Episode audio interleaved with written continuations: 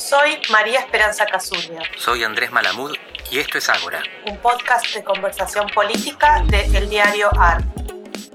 Hola Andrés, buen día. ¿Qué tal, Mex? ¿Cómo andás? Todo bien, todo bien. Y bueno, el tema obligado un poco de esta semana es eh, la interna del Frente de Todos y sobre todo de los movimientos o declaraciones públicas de diverso tipo de, de Cristina Fernández de Kirchner. Cristina mantuvo su palabra. Cuando dijo que desistía, era verdad. No lo querían creer. Se hablaba del operativo clamor, operativo reclamo.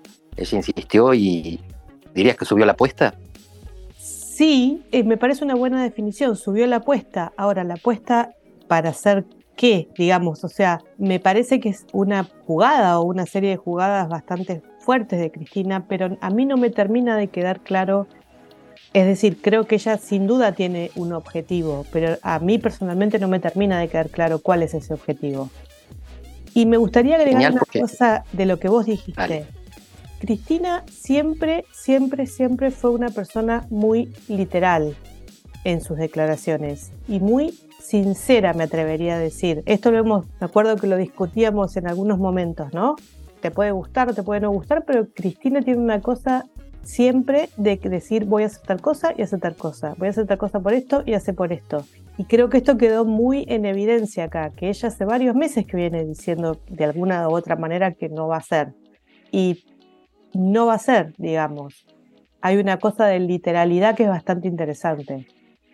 Estoy de acuerdo, ella cumple su palabra.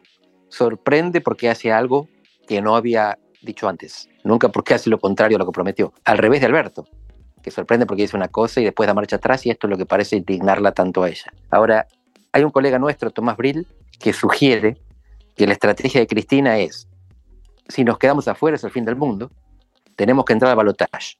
Si entramos contra Juntos por el Cambio, perdemos. La estrategia es entrar con mi ley y eso es la estrategia de tirar la moneda. Contra mi ley hay expectativa de ganar. Cualquiera podría ganar un balotaje con mi ley, por lo menos eso piensan cualquiera, cualesquiera, tanto juntos como todos. ¿La ves así? ¿La ves pensando que se puede ganar y echando la moneda al aire para ver si hay una chance? ¿O está en una estrategia defensiva de replegarse sobre la provincia, sobre el Senado, para aguantar el próximo gobierno que no sería de ella? No, yo creo que estoy de acuerdo con vos. Creo que por lo menos en este último mes y sobre todo en función de empezar a, pegarle a mi ley, digamos, antagonizar con mi ley públicamente, que hay una estrategia en ese sentido, la estrategia de tratar de entrar a balotage y que ahí, bueno, un poco que sea lo que Dios quiera. Ahora, dicho esto, no me queda claro de cuál es la última jugada, o sea, con quién entrar al balotaje. Eso es lo que me parece que no está claro, ¿no? Y ahí sí, así como dije antes que Cristina siempre fue muy literal y muy clara inclusive, me parece que ahí no está siendo clara ella. Ahora, ayer había mucha gente haciendo como aurúspices, ¿viste? O sea, adivinación de, bueno, no mencionó a Axel, mencionó tres veces a Guado, sería Axel, sería Guado, dijo que, que más había agarrado una papa caliente. Eh, me parece que ahí está la, la ambigüedad. Fíjate que hace cuatro años tres grupos se unieron para disputar el poder y lo ganaron. El kirchnerismo, el masismo y lo que fuera que representaba Alberto. Dos lugares fueron a la fórmula y otro a la Cámara de Diputados. La presidencia, hoy es el presidente y ministro de Economía.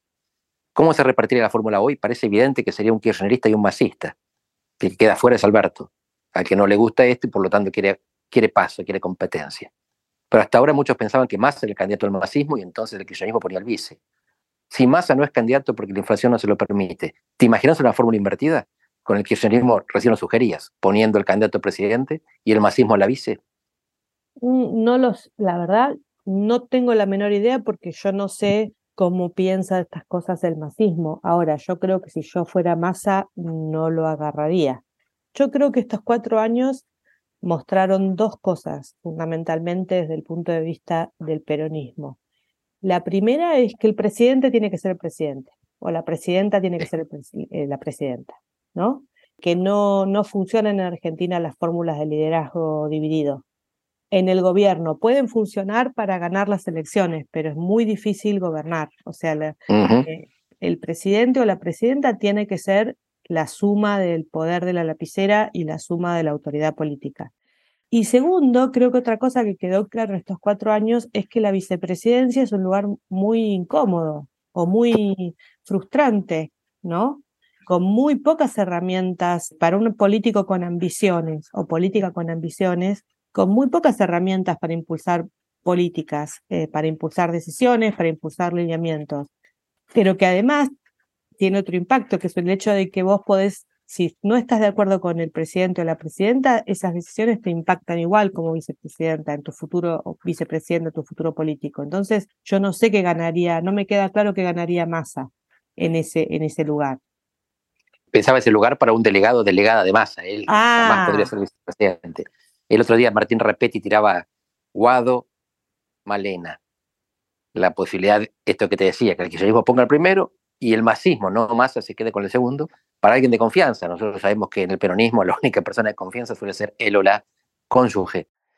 Y esto generó algún revuelo, pero lo que vos mencionabas recién de la reiteración del nombre de Guado, el discurso de Cristina, sugiere cosas. Quizás sugiera lo contrario, que Kicillof sube a la presidencia y Guado es candidato a gobernador. ¿Cómo la ves? Sí, eso me parece que tendría cierto sentido.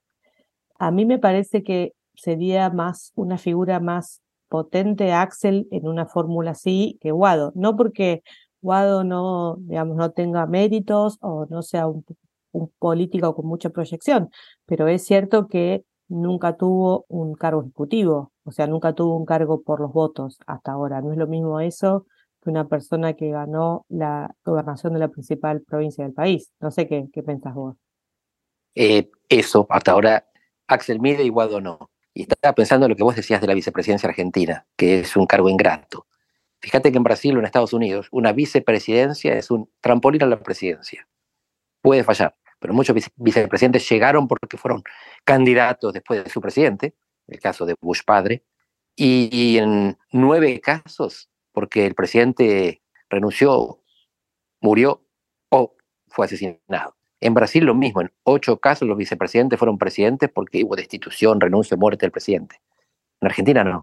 Los vicepresidentes, una de dos, o terminan gobernando Buenos Aires, como Rucauf, como Dualde, como Scioli, o llegan al pico de su carrera y a partir de ahí esto arranca abajo. Estoy pensando en Chacho Álvarez, pero también en Julio Cobos, o inclusive en Martínez, el que fue vicepresidente de Alfonsín, hasta ahí llegó en un digno papel, pero de ahí no se pasa. ¿Quién quiere ser vicepresidente? ¿Para qué se quiere ser vicepresidente? ¿O para gobernar la provincia de Buenos Aires o para construir una estrategia política para una futura presidencia? Y eh, en eso pensaba con esta división del binomio masa del matrimonio, en la división del trabajo. ¿Quién cumple qué función? ¿Quién ocupa qué silla para que el otro ocupe la silla siguiente?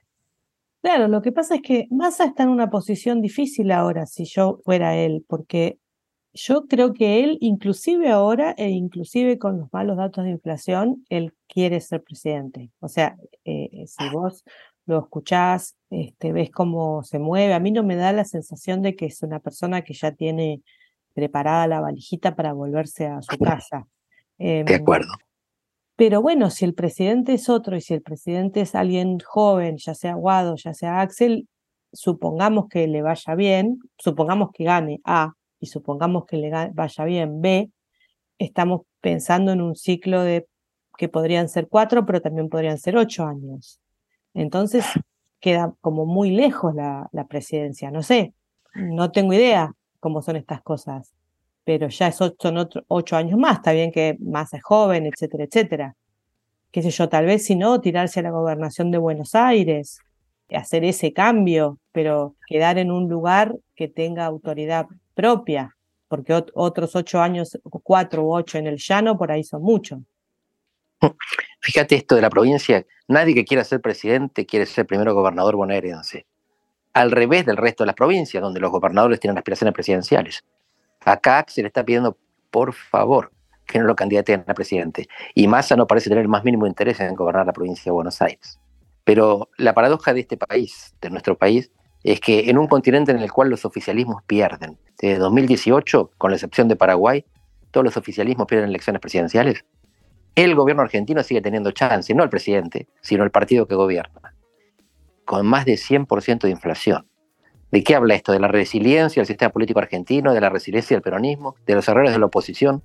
En todo caso, de un país que con todas sus catástrofes económicas sigue manteniendo a flote su sistema político. En contraste con Chile, con Perú, con Ecuador, donde los presidentes no terminan el mandato porque llegan con el 19% como en Perú, el 25% como en Chile. ¿Qué país de sorpresas es el nuestro? Porque justamente no te da sorpresas. A pesar de los fracasos, nos mantenemos estables. ¿Hasta cuándo? Sí, es bastante. Justamente yo venía pensando eso, ¿no? Justo antes de empezar el, el podcast, que ayer creo que Carlos Maslatón dijo una cifra que a Cristina no la podrían eh, proscribir porque tiene 35, creo que dijo mide 35 puntos y la gente saldría a protestar, ¿no? Saldría a quemar todos, una cosa así. Y la verdad que yo pensaba, saldría, porque la verdad es que lo más notable de, Argentina hasta ahora, eh, este, en estos últimos dos años, es la estabilidad. O sea, en el sentido de esto, muy acotadas las, protestas, muy incluso acotadas las, movilizaciones cuando fue el intento de asesinato contra Cristina Fernández, muy acotado todo lo que es la conflictividad social para un momento económico difícil. Realmente es sorprendente la estabilidad, diría yo. Me encanta más latón, diría Cristina. Pero en este caso se está, está previendo resistencia donde vos sugerís resignación y tiendo a coincidir con tu mirada. Esto no significa que en algún momento no haya una chispa y e incendie el polvorín. Pero por ahora Argentina flota, flota tranquila en un mar de intranquilidad. Yo no creo que sea para siempre. Hay que ver si los políticos aprenden a procesar esta inquietud que está bullendo por debajo. Pero mientras tanto es una, sociedad del siglo XX, en un mundo donde los partidos de gobierno empiezan a ser cada vez más nuevos, como en, Francia, como en Italia, donde gobiernan partidos que no existían hace 15 años. Para los politólogos es una fuente de información y satisfacción. Para los ciudadanos por ahora no tanto. Bueno, es así. Vamos a ver qué nuevos movimientos y qué nuevas eh, declaraciones y movidas nos deparan estos 15 días. Haber un acto grande el 25 de mayo, en teoría, en donde seguramente pasarán otras cosas, así que vamos a seguir teniendo material. Más candidatos y más desistencias. Lo charlamos en dos semanas. Un abrazo, Andrés. Chau. Beso grande.